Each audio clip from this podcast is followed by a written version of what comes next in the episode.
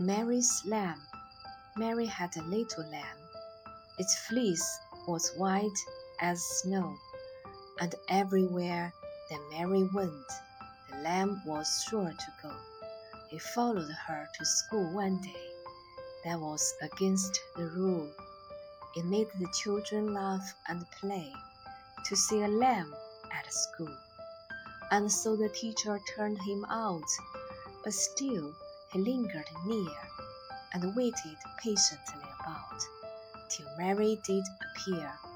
And then he ran to her and laid his head upon her arm, as if he said, I'm not afraid. You shield me from any harm. What makes the lamb love Mary so? The little children cry. Oh, Mary loves the lamb, you know, the teacher did reply.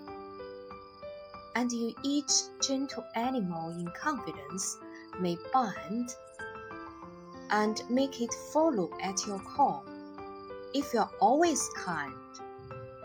Sarah Josepha Hale